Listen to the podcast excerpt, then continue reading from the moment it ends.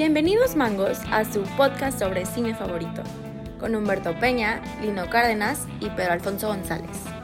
El día de hoy se platicará sobre los nuevos y polémicos requisitos de la Academia para la categoría de Mejor Película. En ese sentido, se hablará sobre las películas galardonadas en la Bienal de Venecia del 2020. Además, se hará mención de las series ganadoras en los premios Emmy. Por último, se hará un pronóstico preliminar sobre las películas que aspiran al Oscar en la próxima entrega. Recuerden que pueden seguir a Cinemango en Instagram como arroba cinemango2020 en Facebook como cinema-n-go y a los hosts en sus cuentas personales de Twitter, arroba soy Pedro-bajo, arroba Lino 00 y arroba Humbertman123. Que lo disfruten. Bienvenidos mangos, estamos de vuelta después de un breve periodo de ausencia, ya que la escuela online a todos nos ha parecido bastante complicada, pero bueno, estamos de nuevo aquí y antes de que empiece la Cinemanguisa, quiero saludar a Peña y a Pete, que estamos de nuevo aquí haciendo lo que nos encanta, que es llevarles el mejor podcast de cine de todo el planeta. Así es. Así es, así es, así es. Estamos de vuelta este, con información y un poco de polémica. Este, vamos a tener de qué hablar durante probablemente más de cinco horas. Y pues vamos a empezar. ¿Tú qué opinas, Peña? ¿Qué onda? ¿Qué onda? Este, pues sí, ya listos de regreso. Los exámenes efectivamente fueron mortales. Saludos, si algún maestro mío está escuchando este episodio, muchos saludos. Pues sí, hoy traemos temas interesantes. Eh, Lino está estrenando micrófono. Esperemos que, que, les guste esta nueva calidad de audio que traemos y pues que empiece la, la cinemanguiza. Patrocinado por nuestro Patreon y nuestro fan número uno en este planeta, César Méndez. Gracias por el, regalo, estoy muy agradecido. Y bueno, eh, vamos a hablar sobre este polémico lineamiento que sacaron la, la Academia de Hollywood para los premios Óscares, en particular sobre los nuevos criterios de selección para la mejor película. Son cuotas, básicamente son cuotas de diversidad. Estos criterios van a ser aplicables para la mejor película a partir de 2024, pero se exhorta a las productoras de que van a empezar a ser consideradas a partir del próximo año 2022. De nuevo, solamente es para la categoría de mejor película, pero con estos lineamientos, la academia este, lo que busca es pues expandir lo que ya hemos criticado bastante de que Hollywood es, un gremio bastante hermenéutico y, este hermenéutico, hermético. Y pues lo que pasa es que pues está muy, muy elitizado y, muy alejado de la gente.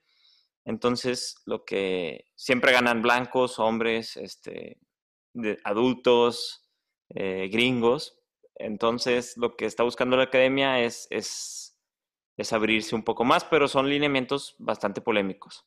Pero pues yo creo que ya venía anunciándose todo esto, el cambio de criterio. No por nada ganó Parasite. Saludos a Boyon Ho, esperamos que ya no esté crudo. Pero pues sí, Peña, ¿tú qué opinas? Sí, definitivamente ya desde Parasite se veía venir como esta nueva mentalidad que tienen, por así decirlo. Quién sabe si sea una mentalidad auténtica o si sea por quedar bien pero pues la verdad, sí, un poco triste que llegó en 2009 esto y no en 2018 para que se la lleve a Roma, gran película Roma. Este, pero sí, estos, estos nuevos lineamientos que precisamente buscan esto, buscan que, que hay una mayor inclusión en el cine y, y, son polémicos precisamente por, por esto que se dice que Hollywood tiene una historia totalmente racista, este, hemos mencionado incluso en, en, algún jueves de historia que, que ponemos en Instagram, Cinemango 2020, historias de cómo este, en, en, las ceremonias de premiación no dejaban a, a, ciertos actores o actrices específicamente en este caso, por ser afroamericanas, recibir su premio y lo separaban y así. Y pues claro que es, era otro contexto social, pero, pero pues está Hollywood tratando de limpiar su imagen con estas medidas. Incluso fue hasta hace poco que, creo que en 2014, con la película Straight Outta Compton, eh, que contaba la historia de 50 Cent, Ice Cube, todos ellos. Biggie Smalls. Sí, ¿no? Que en paz descanse, ese gran rapero. En paz descanse. Sí, gran película, por cierto. No la hemos recomendado. Ya sé cuál voy a recomendar la próxima semana. Este, pero que sí, eh, se volvió tendencia en los Oscar porque no había habido una película con protagonistas afroamericanos y que la historia lo rodeaba, nominada a mejor película, o al menos hasta ese entonces. Y eso me pone a pensar a mí que la academia va como agarrándose de la tendencia para quedar bien y no perder el rating que ya había estado perdiendo en los últimos años. ¿Qué opinan ustedes de, de esta declaración? Sí, o sea, me, me encantaría que fuera un, un genuino eh, interés por, por, la inclusión y, y, mostrar la diversidad a través de los ojos del cine.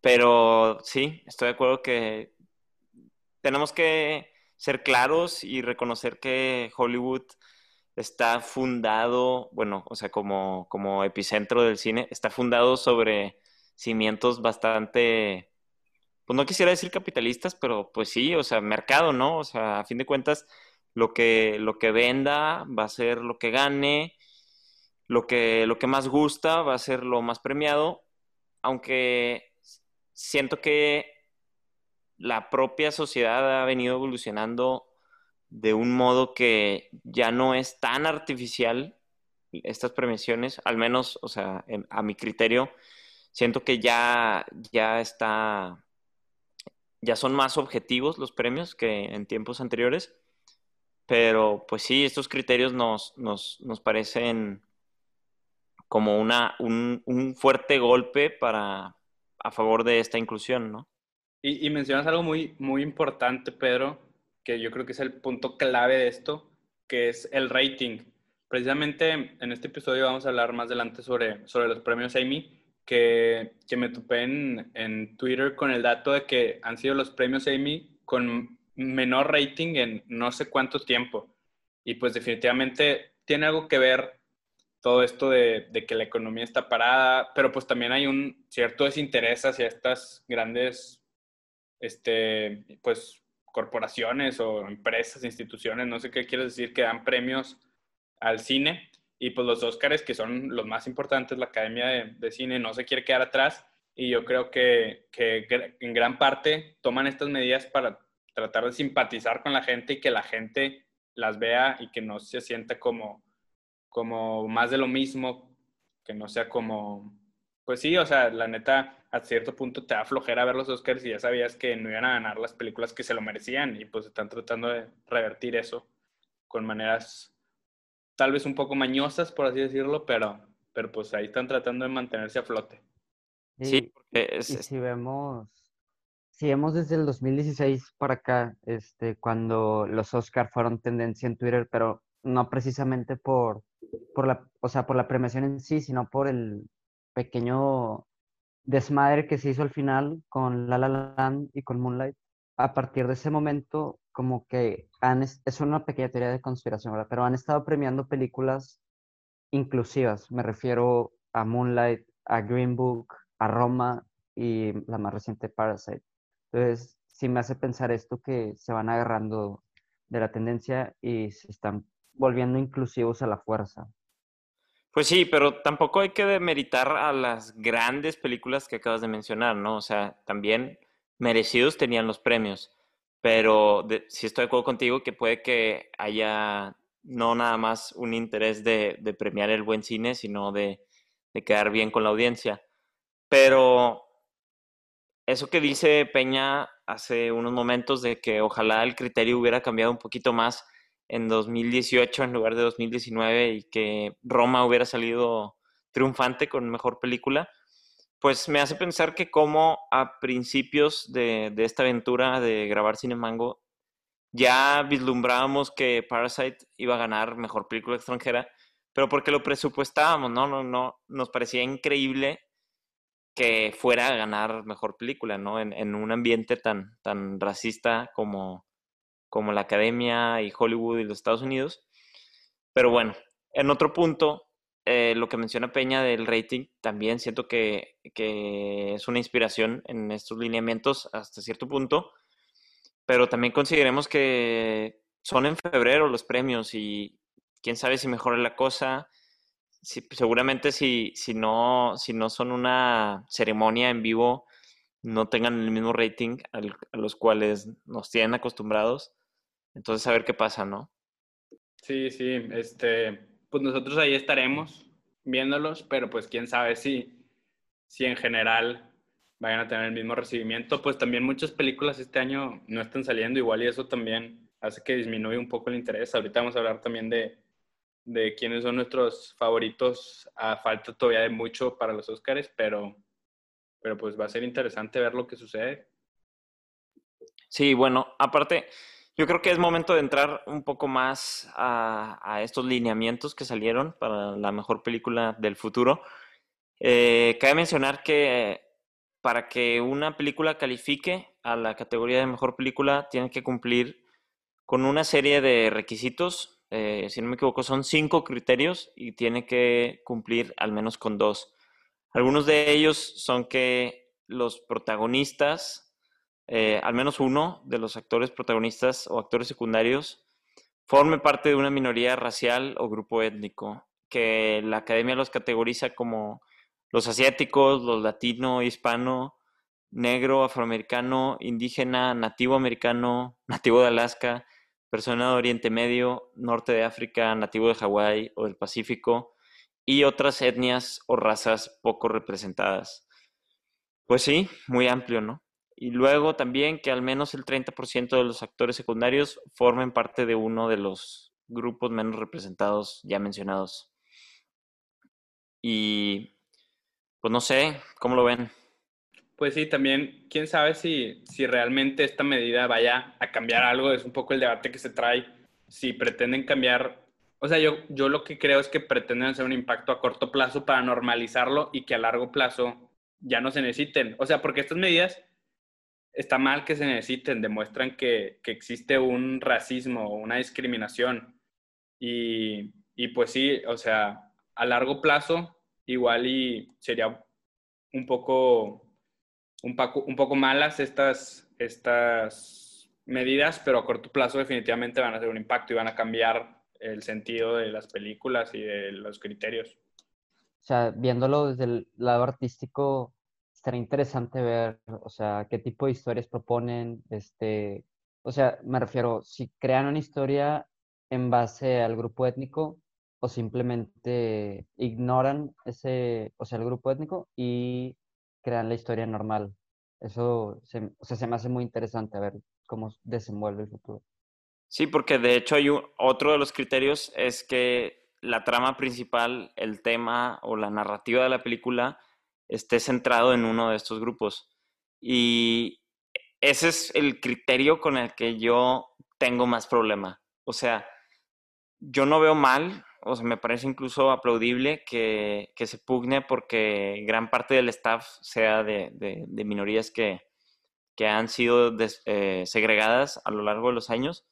Pero esto de ya emitir un criterio sobre la obra en sí, o sea, como siento que es siento que es una limitación al, genio artístico de, los creadores y aunque sé que puede traer consigo historias que, verdaderamente proyecten la realidad de, estas minorías, también puede ser un peligro y, una cierta, este, nos, nos, puede privar de muchas buenas historias que, que no cumplen con estos estándares de, pues, de corrección política, ¿no? Sí, porque a final de cuentas lo que se busca es premiar a la mejor película. Y definitivamente, si no analizamos todas las miradas existentes, no vamos a poder llegar a la mejor película.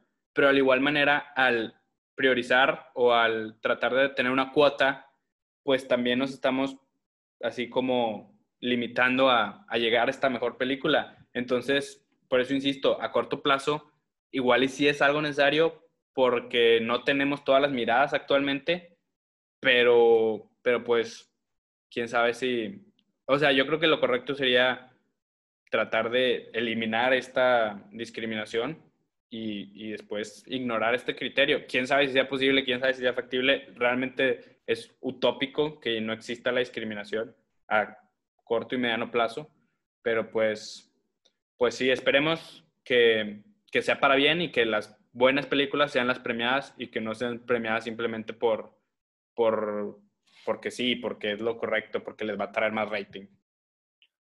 También habría que ver qué, qué rollo, no sé si tú, Lino, tengas información sobre eso, o sea, ¿qué pasaría con la categoría de mejor película extranjera? Ah, no, es, o sea, es, esos criterios únicamente aplican para mejor película en general. No, no, no se extiende a demás categorías. Pero yo creo que algo que es muy eh, aplaudible de la academia es que uno ve estos criterios y se puede, puede saltar rápido a la conclusión de que, uy, pues qué fácil, qué, qué gran aporte a la lucha contra la discriminación, ¿no? Así como que, como si no fuera suficiente, porque en realidad no lo es, ¿eh? O sea, no, no le ayuda tanto a las personas, ¿no? A, las que verdaderamente sufren este, estas discriminaciones en, su espacio laboral y, en, todo el gremio del cine. Pero junto con estos criterios, la academia también anunció el, comienzo de una serie de programas que precisamente están encaminadas a, a esto, a, abrir espacios para, para, las minorías dentro de la industria hollywoodense, lo cual sí me parece bastante plaudible. Sí, creo que una, una buena conclusión a la que podríamos llegar es a, a que pues estas medidas no hay que radicalizarlas, no hay que verlas como una dicotomía, no son ni totalmente buenas ni totalmente malas, son hasta cierto punto buenas, hasta cierto punto malas y son definitivamente producto de una realidad social que no es la mejor. Sí, y como dice Pete bien, eh, cabe dudar si, si es un, un interés genuino o, o, una tendencia, ¿no? Sí, exactamente. Este, muy polémico el tema. Bueno, mi conclusión eh, en cuanto a estos criterios, como bien dices Peña, hay, que matizar, tampoco hay que satanizarlos, o sea, no, es, es, natural que los Óscares, la academia salga con esto teniendo en cuenta el, contexto que estamos viviendo, pero sí, o sea, siento que no debemos permitir que, que las narrativas sean monopolizadas por ciertos intereses o, por ciertas eh, ramas de la historia, porque no me malentiendan, o sea, yo soy de los principales promotores de la inclusión en el cine, pero no, no sé si, si, o sea, el criterio que me molesta es el de, el de dentro de la obra, o sea, limitar la obra como tal o categorizarla es lo que me parece problemático. Todo lo demás estoy 100% de acuerdo que, que, en las producciones se, se busquen cuotas eh, de minorías en, en, en, todos los ámbitos de la producción, me parece 100% correcto. Pues pasamos a, al siguiente tema que traemos en, en esta sección. Vamos a hablar, hablar ahora un poco sobre el Festival de Cine de Venecia, que es uno de los festivales de cine más importantes nada más para, para refrescarles un poco la memoria, en 2017 el León de Oro, que es el, el, mayor galardón que dan, lo ganó Guillermo del Toro con La Forma del Agua. En 2018 lo ganó Alfonso Cuarón con Roma. Y en 2019 lo ganó Todd Phillips con el Joker. Entonces, pues ahí ya nos vamos dando una idea de que estas películas que ganan son películas grandes, importantes, que normalmente ganan Oscar y que están en, en todos los cines. Y como también se pueden dar cuentas, a los mexicanos les suele ir bien en el Festival de Cine de Venecia y este año no es la excepción. El mexicano Michel Franco presentó su nuevo filme llamado Nuevo Orden, que es una película distópica y se dice que es sumamente fuerte. Ya la recomendó Pete. Bueno, recomendé que le echaran el ojo porque todavía no sale en el tráiler, pero este Michel Franco ya es un director conocido dentro de México. Esperemos que con esto ya eh, vuele al, al, plano internacional. Y este festival, a mí en lo personal, me gusta mucho escuchar de él, porque a diferencia de los Oscar, no tiene como los reflectores este, populares, entonces no podríamos decir que ellos se basan en tendencias Entonces, yo siento que en este sí premian al buen cine genuino por, por lo mismo. Entonces, si están reconociendo el trabajo de Michel Franco, quiere decir que se viene un buen proyecto. ¿Qué movies tiene Michel Franco? Siento que, o sea, ya me lo han platicado ustedes, pero... Las más conocidas y fun fact, las únicas dos que yo he visto son Las hijas de Abril, que de hecho protagoniza Ana, Varela, Ana Varelia, eh, Valeria Becerril, una disculpa, que sale en Control Z, y Después de Lucía, que protagoniza Tessa Ia.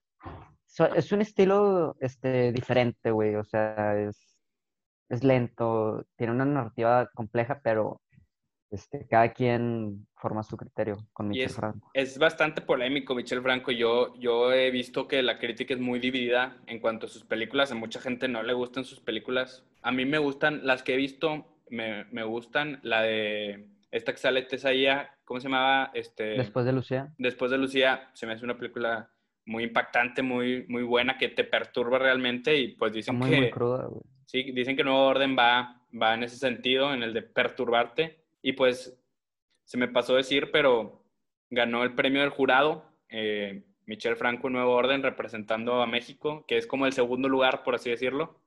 Entonces, pues se va galardonada. La tendremos en los Oscars, quién sabe, pero, pero pues ahí se demuestra otra vez el buen cine mexicano siendo premiado en el extranjero. Esperemos que esté disponible en plataformas, ¿no? Sí, y ojalá sí esté en los Oscars. Pero chingada madre, otra vez los ratoncitos verdes en segundo lugar. Segundo lugar. chingada madre. Y bueno, Lino, platícanos quién le ganó precisamente a, a Michel Franco. Ok, este, antes que nada, cabe aclarar que me muero por ver la de Michel Franco porque el género distópico es mi favorito en cuestión narrativa. Pero el León de Oro se lo llevó Nomadland de Chloe Zhao que la trama trata sobre una mujer que después de perderlo todo durante la recesión, supongo que la del 2008, se embarca en un viaje hacia el oeste americano, viviendo como una nómada en una caravana. Pues mira, este, también ganó el, premio del público del Festival de Toronto y toma, toma un tema que actualmente eh, estoy leyendo el libro de Sapiens de Mm, Joan Noah Harari, un pedo así, es, es un pinche bestseller, seguramente lo han visto, y habla precisamente sobre cómo los seres humanos evolucionamos, ¿no? De cazadores-recolectores a nómadas, a, pues a, a, través de la revolución agrícola a, a, lo que somos ahorita, ¿no? Sedentarios.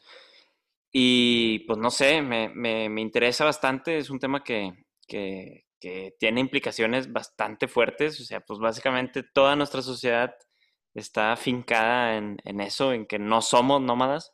Entonces, imaginarte a ti mismo como nómada es una visión que, no he visto al menos en el cine y que me emociona.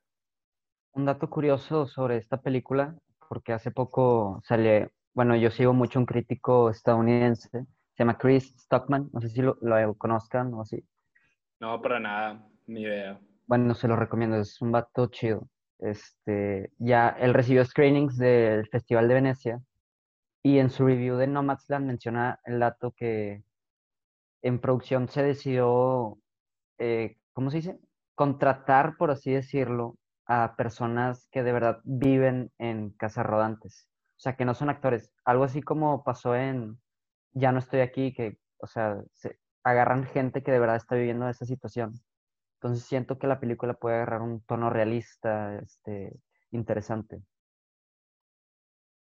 Seguro que sí. Aparte, pues en realidad, en realidad los seres humanos estamos hechos como, como nómadas. Entonces, si depende cómo lo, lo, ah, lo aborde Chloe, pero pues tiene que ser una visión bastante, bastante visceral sobre lo que somos, ¿no?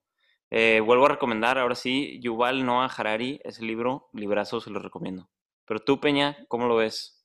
Pues claramente no he visto la película porque todavía no sale, pero igual y la temática se asemeja un poco a Into the Wild de Sean Penn, que es una gran película. Este, también se la recomiendo, ya la hemos recomendado en, en nuestros martes de recomendación, que se trata pues de esto, de un, de un chavo, ahora sí que un, un joven, que se va por el mundo a, explorar y tiene una conclusión muy bonita, un poco triste, pero es una gran película, Into the Wild, se la recomiendo. Quién sabe si vaya en este mismo sentido que la de Chloe Chao, pero me acordé. Y pues sí, definitivamente quiero ver Nomadland. Como dicen, espero que esté disponible pronto y, pues ansioso, la neta, si, si ganó León de Oro y ganó el premio al jurado en el Festival de Toronto, no puede ser por casualidad. Entonces, ya no sé si quiero ver más esta o la de, la de Michel Franco. Se viene, se viene.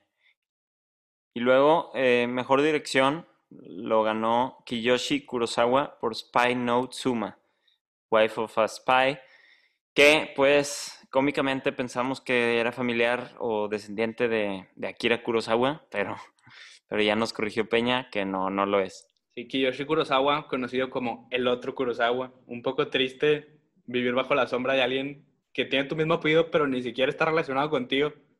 Pero, pues a ver qué tal, a ver si, si, si está buena la película. Ya Kiyoshi Kurosawa es un, un director que ya tiene su carrera, no, no es alguien nuevo en el mundo del cine. Y pues a ver qué tal. Yo creo que eso le va a pasar al próximo futbolista argentino que se apellide Messi, güey. Pues sí, se va a quedar. O también a, a los próximos hosts de podcast que se piden Cárdenas, Peña y González. a huevo. Van a quedar a la sombra. Sí. Y pues bueno, vamos con, con el tercer festival, los premios Amy.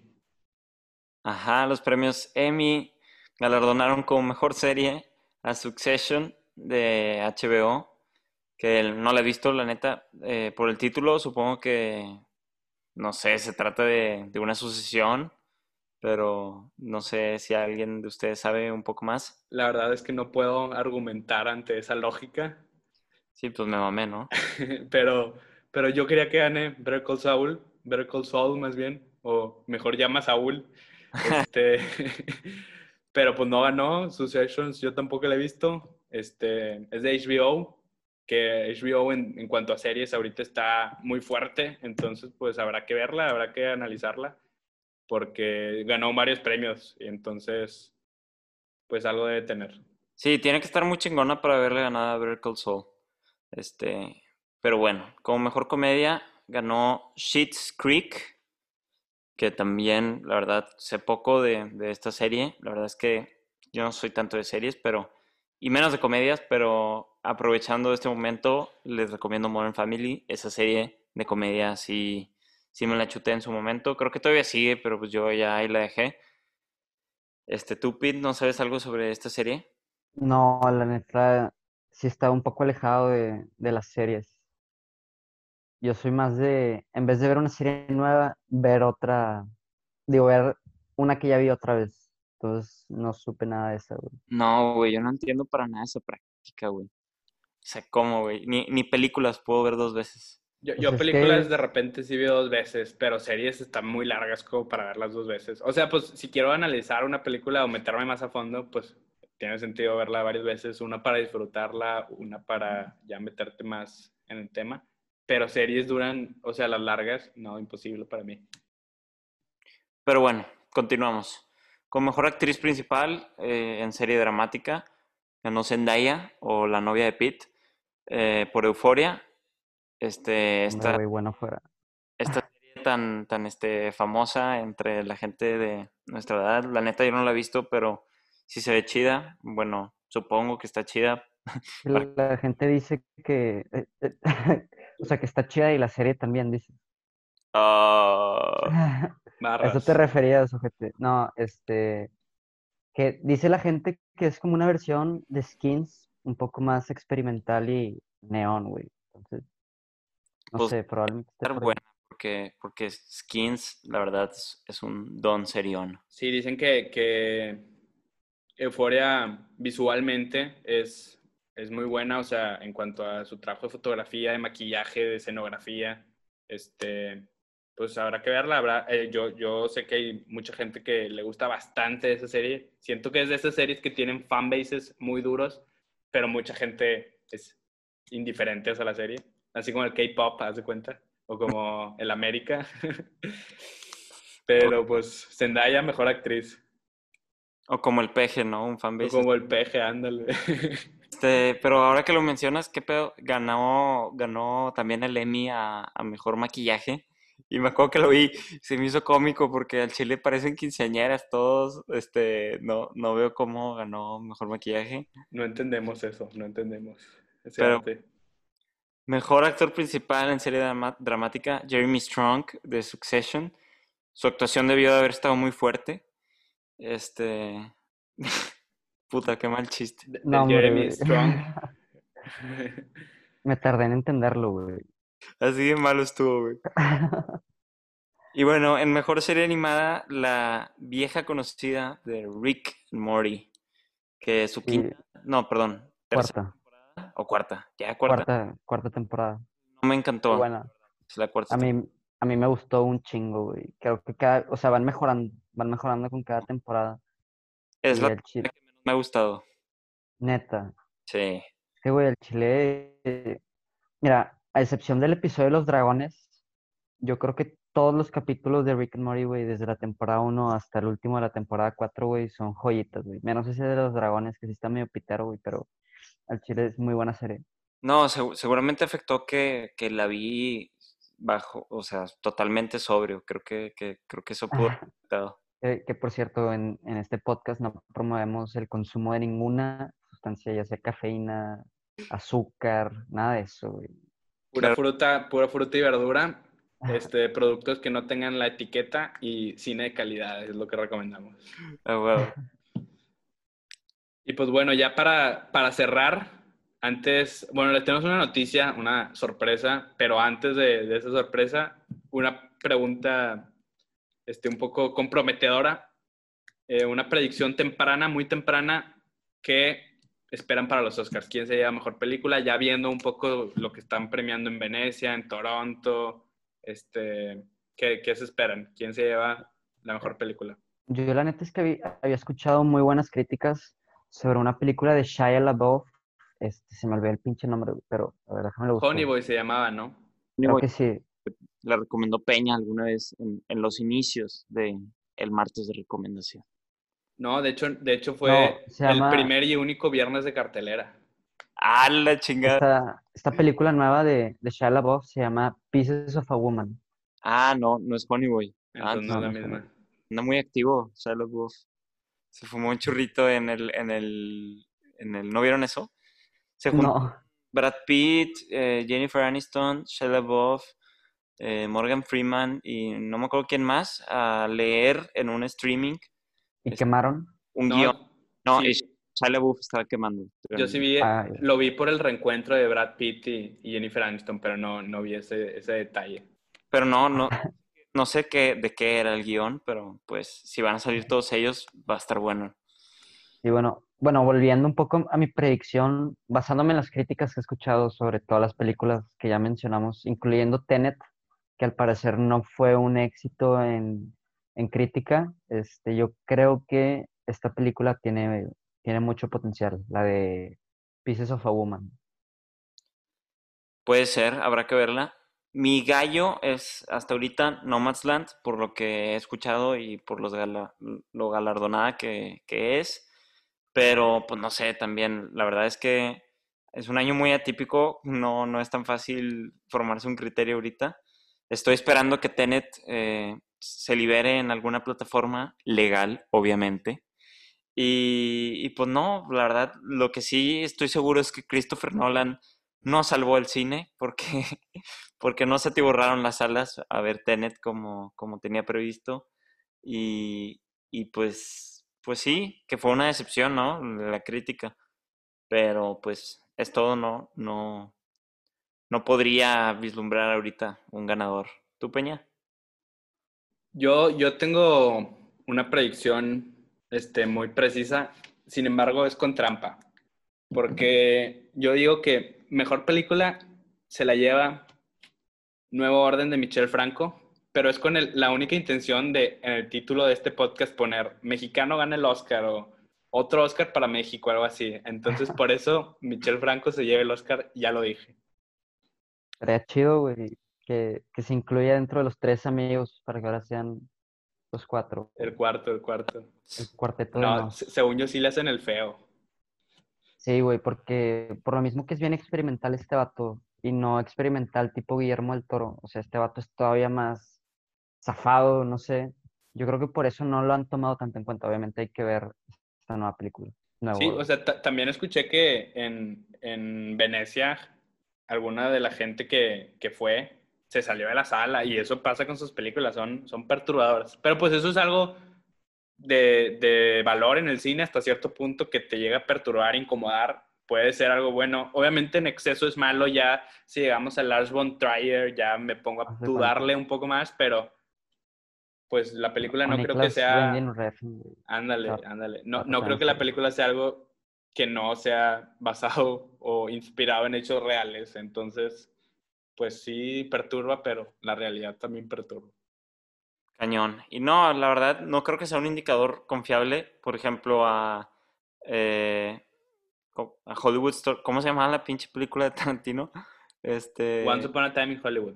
sí, este, le dieron una ovación de 15 minutos en, en Venecia, precisamente. Entonces, y sabemos que no fue, o sea, si bien sí es una gran película, no, no es lo mejor de Tarantino. Entonces, pues sí, ha- habrá que esperar ver Nuevo Orden. Vaya, vaya que sí. Pero pues bueno, mangos, con eso... Ah, no, falta la noticia. Lino, aviéntate la noticia. Pues tenemos el agrado de anunciarles que este domingo, 20, ¿qué? 26 de septiembre, 27. 27. Puta madre, este 27 de septiembre, ojalá ya celebrando el triunfo de la Universidad Autónoma de Nuevo León sobre los Rayados en el Clásico Regio 124. Vamos a estar en la noche transmitiendo en vivo los premios, la entrega de los premios Ariel. Debo admitir que me emociona bastante este evento y esperemos que todos ustedes estén sintonizándolos, que lo compartan y que lo vean con nosotros. Yo me di a la tarea, debo admitir que me di a la ardua tarea de ver todas las películas de Ariel que pude. Habrá que sacar porcentajes, pero sí me el 90 yo creo. Este, por lo que esperemos que aplaste en la quiniela a Peña y a Pete y que todos ustedes estén en el stream para presenciar la gran entrega atípica de los premios Ariel 62. En, en nuestro Facebook, Cinema en Go, ahí lo vamos a estar streameando. Yo no me la aventé tan mortal como el Lino, pero sí vi las, las más nominadas y espero poder competir en esa quinela. Este, pero pues sí, ahí sintonicen en Facebook, denle share cuando estemos en vivo. Domingo 27 a las 8 y media. Y Ya que quedó. las guitarras. Na, na, na.